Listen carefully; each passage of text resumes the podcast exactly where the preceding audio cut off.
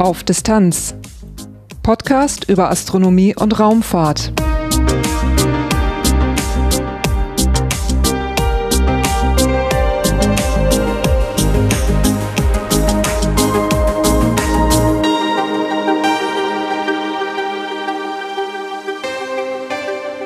Hallo und willkommen bei Auf Distanz. Dieses ist Episode 34, erschienen am 29. April 2018. Am 25. April wurde der Satellit Sentinel-3B ins All gestartet. Von der Europäischen Raumfahrtagentur ESA gab es für diesen Start Veranstaltungen in Berlin und Darmstadt und ich hatte die Möglichkeit für Auf Distanz in Berlin dabei zu sein. Das ist also das heutige Titelthema, der Start des Satelliten Sentinel-3B und seine Mission. Es folgt dann als Kurzmeldung ein Interview über den Satelliten Sentinel-5P, da gibt es Neuigkeiten drüber. Danach gibt es astronomische Ereignisse und Veranstaltungstipps und zum Schluss gibt es einen dieses Mal sehr kurzen Teil in eigener Sache.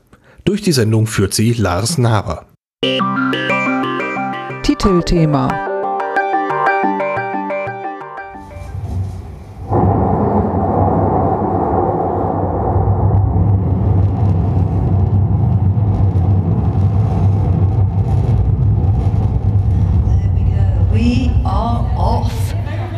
Rokot is hauling itself against the gravity of our planet. First stage is pushing us away from Earth. So hörte er sich an, etwas gestrafft, der Start des Satelliten Sentinel-3B. Das war am 25. April 2018. Gestartet wurde der Satellit auf einer Rokot-Rakete vom russischen Weltraumbahnhof in Plesetsk. Sentinel-3B ist Teil des Copernicus-Programms der Europäischen Union.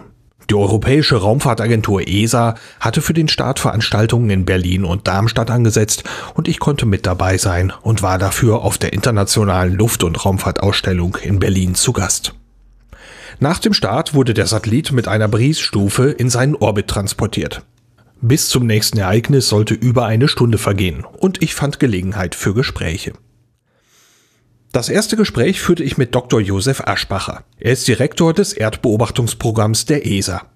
Dr. Aschbacher, wie ist der Stand der Dinge? Der Stand der Dinge ist äh, sehr gut bisher, aber ich muss dazu sagen, dass wir jetzt in der Pause sind.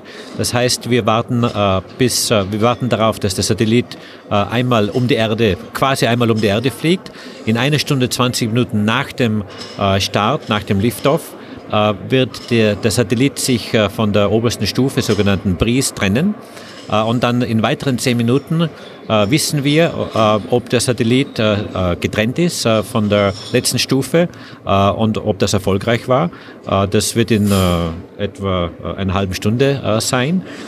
Und dann ist natürlich noch einiges zu tun, um festzustellen, ob alles glatt gelaufen ist. Zuerst natürlich müssen wir die Signale empfangen können. Dann äh, werden äh, die Solarpanels äh, aufgefaltet.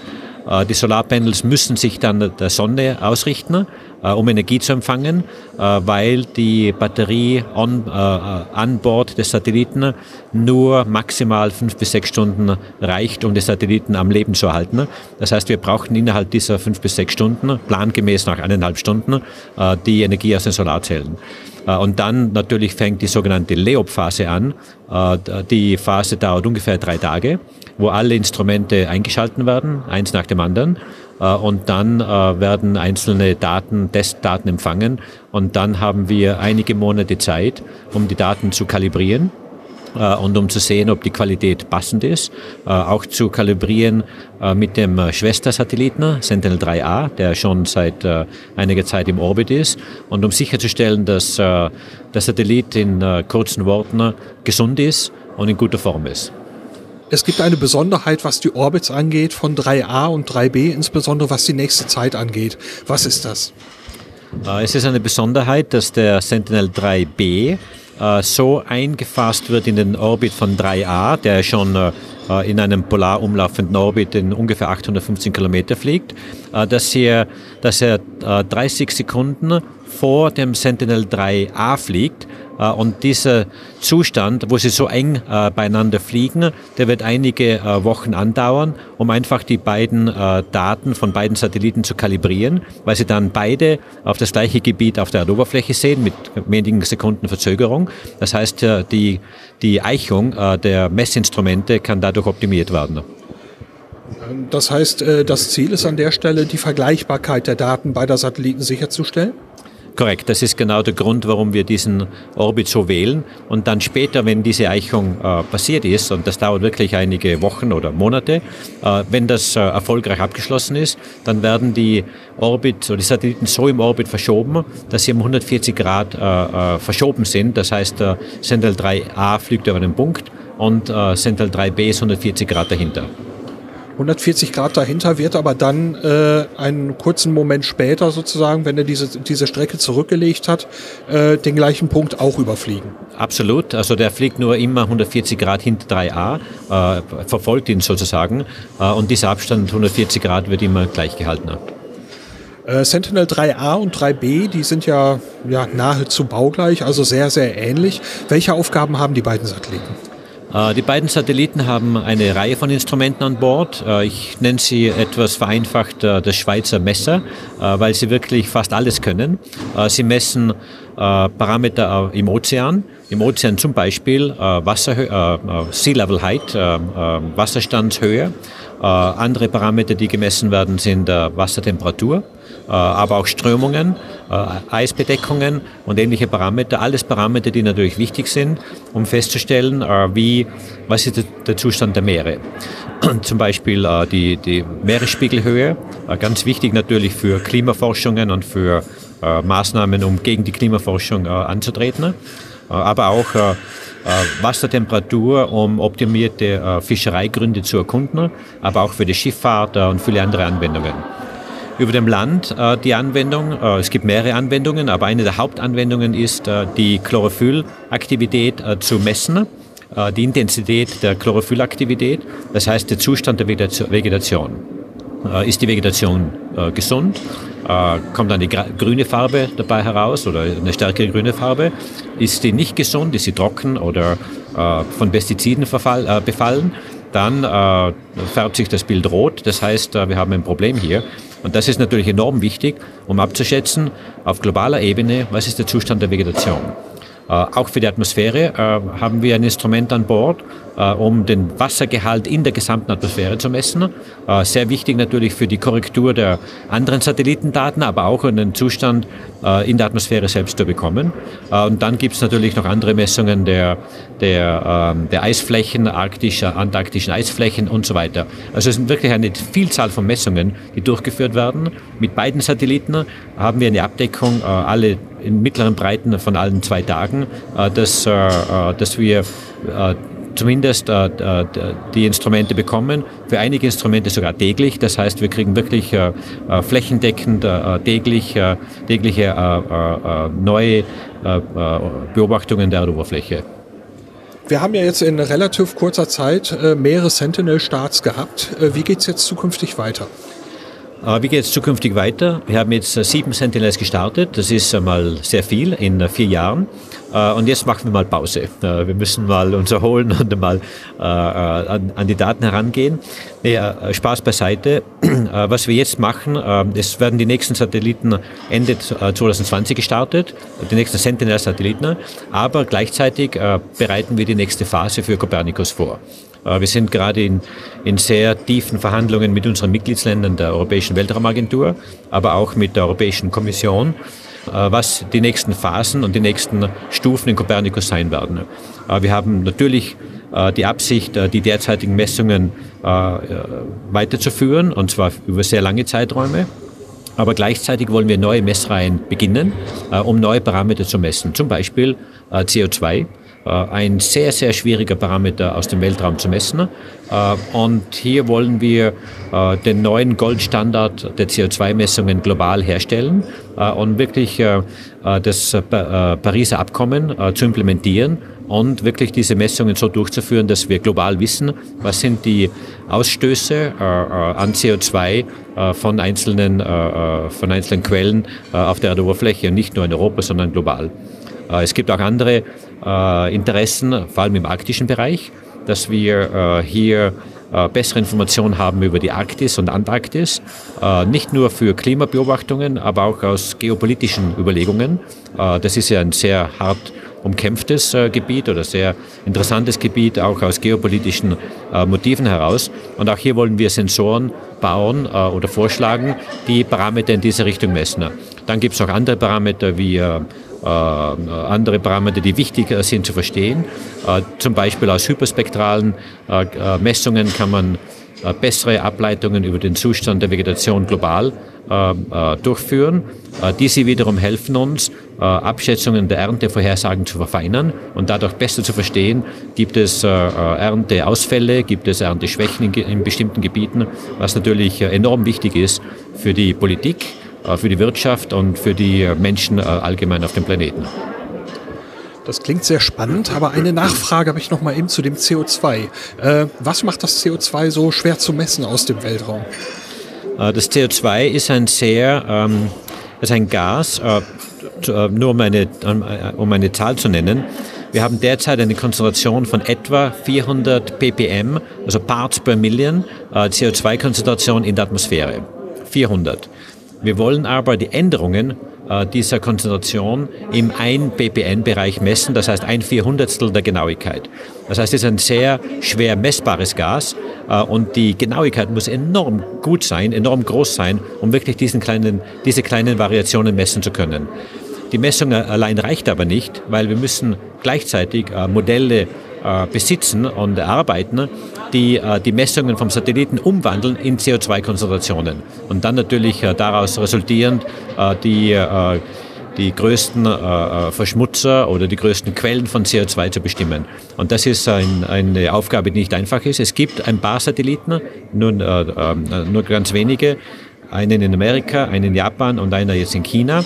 Die messen CO2, allerdings nicht in der passenden Genauigkeit, äh, um wirklich äh, die anthropogenen äh, Einflüsse, also sprich Quellen äh, des, des Menschen äh, dadurch zu bestimmen, in der Genauigkeit, in der es gefordert wird. Wenn Sie selber jetzt sagen könnten, aus Ihrem Fachgebiet heraus, äh, das würde ich gerne mal machen, äh, dazu möchte ich gerne eine Mission konzipieren. Wenn Sie freie Wahl hätten, was würden Sie bauen? Oh, da gibt es viele Träume. Also ich kann Ihnen sagen, es gibt äh, auch unglaubliche Ideen, die nicht durchführbar sind, zumindest äh, sicher nicht äh, bald durchführbar sind. Was mir wirklich vorschwebt, ist, ähm, den Zustand der Erde so genau zu vermessen und so genau zu beobachten, dass wir eine Entscheidungshilfe anbieten können, äh, die Politiker dazu bewegt, basierend auf der Information äh, solche Entscheidungen zu treffen, um den Planeten zu retten. Und ich sage wirklich retten, weil wir mit unseren Messungen täglich sehen, dass wir unseren eigenen Lebensraum, sprich unseren eigenen Planeten Erde, zerstören. Äh, durch Verschmutzungen, durch Klimaerwärmungen, das ist ja alles sehr wohl bekannt aus der Presse und aus verschiedenen Berichten, dass wir wirklich dabei sind, unsere eigene Lebensgrundlage zugrunde zu richten. Das heißt, äh, äh, das verstehen einige Leute, aber der Großteil der Menschheit leider äh, erfasst die, die, die Wichtigkeit und die, die, die Schärfe dieser, dieser Zerstörung nicht. Und ich würde gern eine eine Wand aufbauen, eine Kontrollwand sozusagen, wo die wichtigsten Parameter äh, äh, ständig gelistet werden, äh, um wirklich den Leuten bewusst zu machen, und zwar visuell bewusst zu machen, was sie eigentlich machen und was man tun müsste, um unseren Planeten zu erhalten. Unser Planet ist so wunderschön und ich würde ihn gern nicht nur selber genießen, sondern auch meinen Kindern und meinen Kindeskindern so weitergeben. Soweit das Gespräch mit Dr. Josef Aschbacher, dem Direktor des Erdbeobachtungsprogramms der ESA. Nach der Pause wurde die Veranstaltung fortgesetzt, man erwartete das erste Signal des Satelliten und verschiedene Informationen. Der Satellit sollte von der Bries-Oberstufe getrennt worden sein und sollte beginnen, sein Solarpanel auszufahren. Vor Ort fühlte sich das Warten lange an, aber alles lief nach Plan.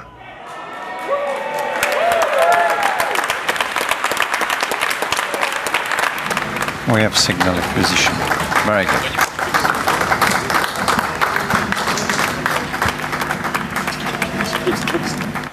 Sam audio di loop.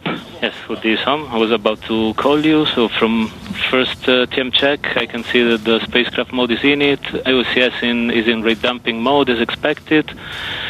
And separation has been detected, and the solar array wind deployment is currently ongoing.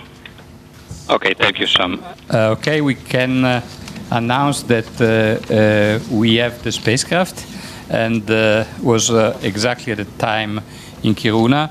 The sequence of dumping is ongoing. Spacecraft, of course, is separated. the solar array deployment sequence started. Man konnte schnell gute Nachrichten verkünden. Der Satellit hatte sich von der Bries-Oberstufe getrennt und das Ausfahren des Solarpanels war gestartet und schon nach sehr kurzer Zeit beendet. Es ging dann problemlos weiter. Im Laufe der nächsten Woche möchte man die im Interview genannte Kommissionierungsphase starten und den Satelliten für seine Arbeit vorbereiten. Kurzmeldungen. Wie eingangs schon gesagt, eine Kurzmeldung habe ich für dieses Mal. Sie betrifft den Satelliten Sentinel 5P. Von dem gibt es gute Nachrichten und ich hatte die Gelegenheit, darüber mit Dr. Klaus Zehner zu sprechen. Er ist Missionsmanager für Sentinel 5P. Ja, wir haben gestern ein sehr wichtiges äh, Meeting gehabt für Sentinel 5P und äh, zwar, da muss ich wieder ein bisschen Englisch reden, das äh, Review-Meeting von der Commissioning-Phase. Äh, was in der Commissioning Phase gemacht wird, es, es, wird wirklich im Detail untersucht, ob alle äh, äh, Teilbereiche für die Sentinel-5B-Mission funktionieren, wie zum Beispiel der Satellit, das Instrument DROP-OMI, die Operationen, die den Satelliten im Orbit steuern und auch das Ground-Segment. Bei diesem Meeting gestern, das ist ein sehr formales Meeting, waren Leute dabei, die eigentlich im Projekt nicht involviert sind. Und äh, das Ergebnis äh, von äh, diesem Meeting war sehr, sehr positiv, weil äh, einfach Sentinel 5B wirklich in allen Aspekten sehr gut funktioniert. Es gibt sogar einige Rekords, Rekorde, die man berichten kann. Zum Beispiel die erste Phase, die heißt äh, Leop Phase. Äh, ist äh, in äußerst in, in ähm, Rekord kurzer Zeit äh, durchgeführt im Vergleich zu allen anderen Satelliten, die die ESA bis jetzt äh, ähm, in, den, in, äh, in den Weltraum raufgeschickt hat. Dann gibt es ähm, nur eine geringe Anzahl von Schwierigkeiten mit dem Satelliten. Wir nennen das Anomalien. Und die sind eigentlich überhaupt nicht wichtig, die beeinträchtigen überhaupt nicht die Operation vom Satelliten und von der ganzen Infrastruktur. Und was auch, was diese externen Leute äh, gefunden haben, äh, das ist auch ein, ein, wichtig, ein, wichtiges Statement. Und zwar dass das Instrument, das heißt äh, DROP-OMI.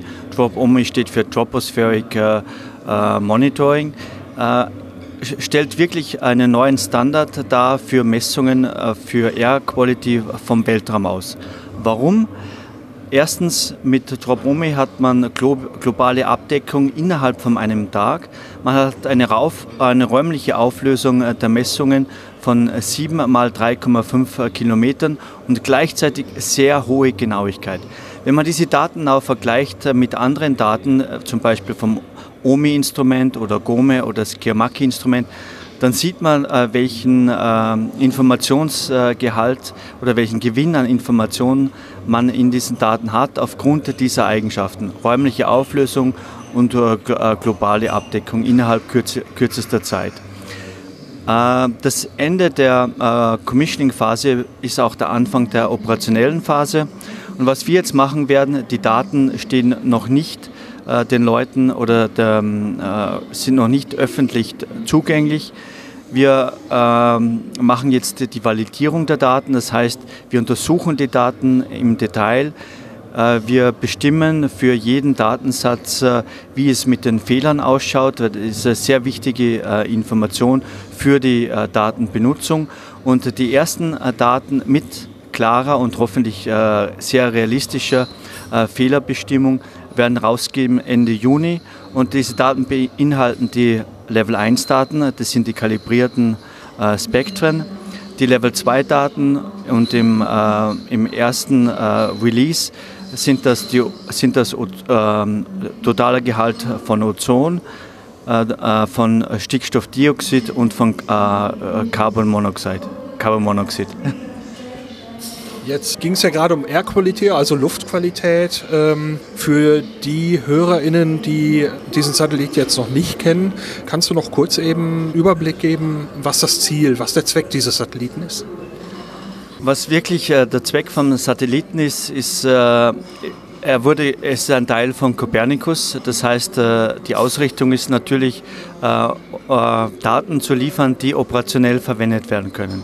Und für Atmosphäre, äh, der wichtigste Service ist der sogenannte Copernicus Atmospheric Monitoring Service, heißt CAMS, wird betrieben von ECMWF, äh, das ist äh, Medium Weather Forecasting Center in England. Und was da gemacht wird, operationell werden die Daten verwendet, um Vorhersagen von Luftverschmutzung zu verbessern. Und aufgrund der Daten, die wir bis jetzt gesehen haben, äh, sind äh, die äh, Sentinel-5B-Daten, wenn sie validiert sind, werden hundertprozentig ähm, nutzbar sein für diesen Service. Es geht um Umweltverschmutzung, aber auch darum, vorherzusagen, was zum Beispiel in den nächsten zwei Tagen passiert. Wenn man diese Information hat, kann man zum Beispiel Informationen bereitstellen über das Internet, aber auch zum Beispiel über Telefon, über das Mobiltelefon speziell für Leute, die Probleme haben, zum Beispiel mit, Lunge, mit der Lunge oder mit dem Herz.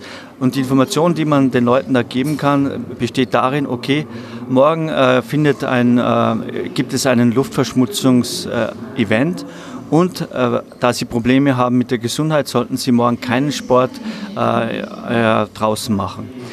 In Europa, das ergeben Statistiken oder auch Untersuchung, Untersuchungen, hat man äh, pro Jahr ungefähr 400.000 äh, Tode, äh, die schneller stattfinden aufgrund von Luftverschmutzung.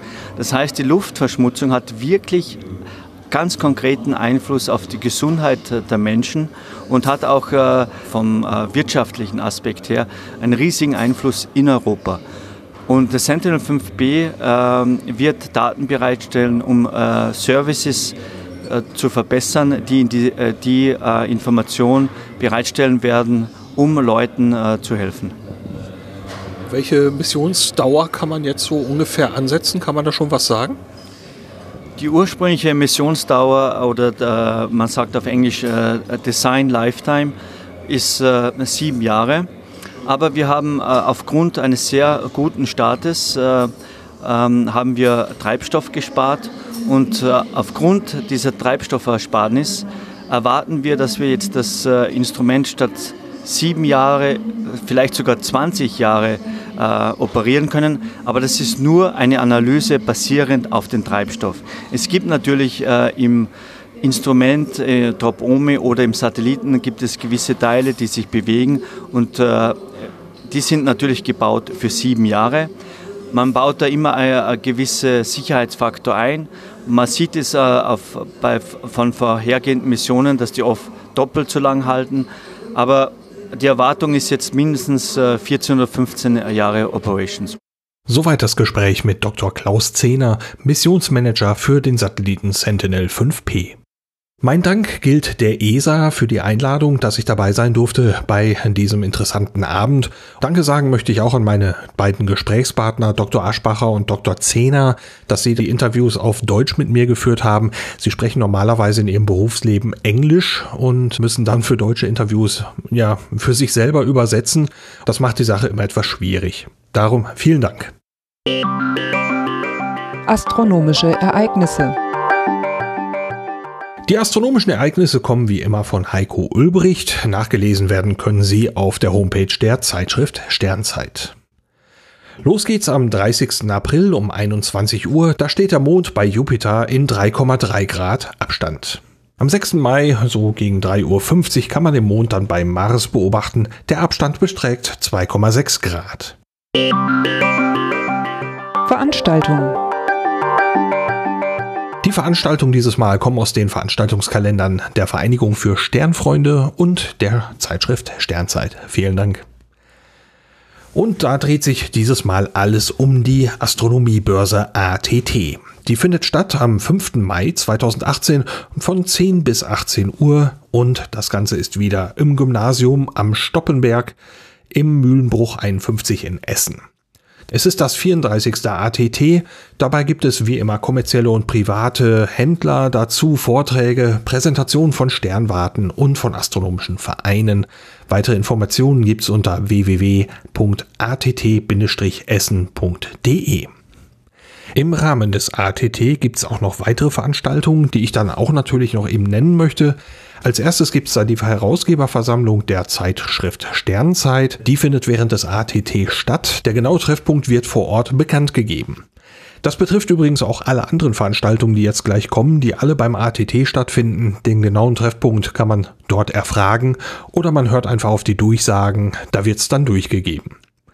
Die zweite Veranstaltung beim ATT ist das Treffen der VDS Fachgruppe Astronomische Vereinigung. Die ist dann um 13 Uhr und um 14 Uhr trifft sich die VDS Fachgruppe Dark Sky. Auf Distanz ganz nah. Soweit die aktuelle Folge von Auf Distanz. Und hier kommt jetzt zum Abschluss noch ein kleines bisschen Hausmeisterei. Am 5. Mai sind nicht nur jede Menge Veranstaltungen in Essen beim ATT, sondern es startet auch der Lander Insight zum Mars. Ich hatte die Gelegenheit bei meinem Besuch in Berlin ein Interview mit einem der beteiligten Wissenschaftler zu führen und dafür kommt dann die nächste Episode in einigen Tagen schon ziemlich schnell hinterher. Ich habe auch die internationale Luft- und Raumfahrtausstellung Berlin besucht und dort auch einige Gespräche geführt. Und da muss ich aber in das Material nochmal genau reinhören. Wenn es von der Aufnahmequalität verwendbar ist, dann wird es auch dafür noch eine eigene Episode geben. Das war's für diese Ausgabe von Auf Distanz. Durch die Sendung führte sie Lars Naber. Wie erwähnt, in der nächsten Episode geht's um die Mars-Mission Insight. Bis dahin, danke fürs Reinhören und bis bald. thank you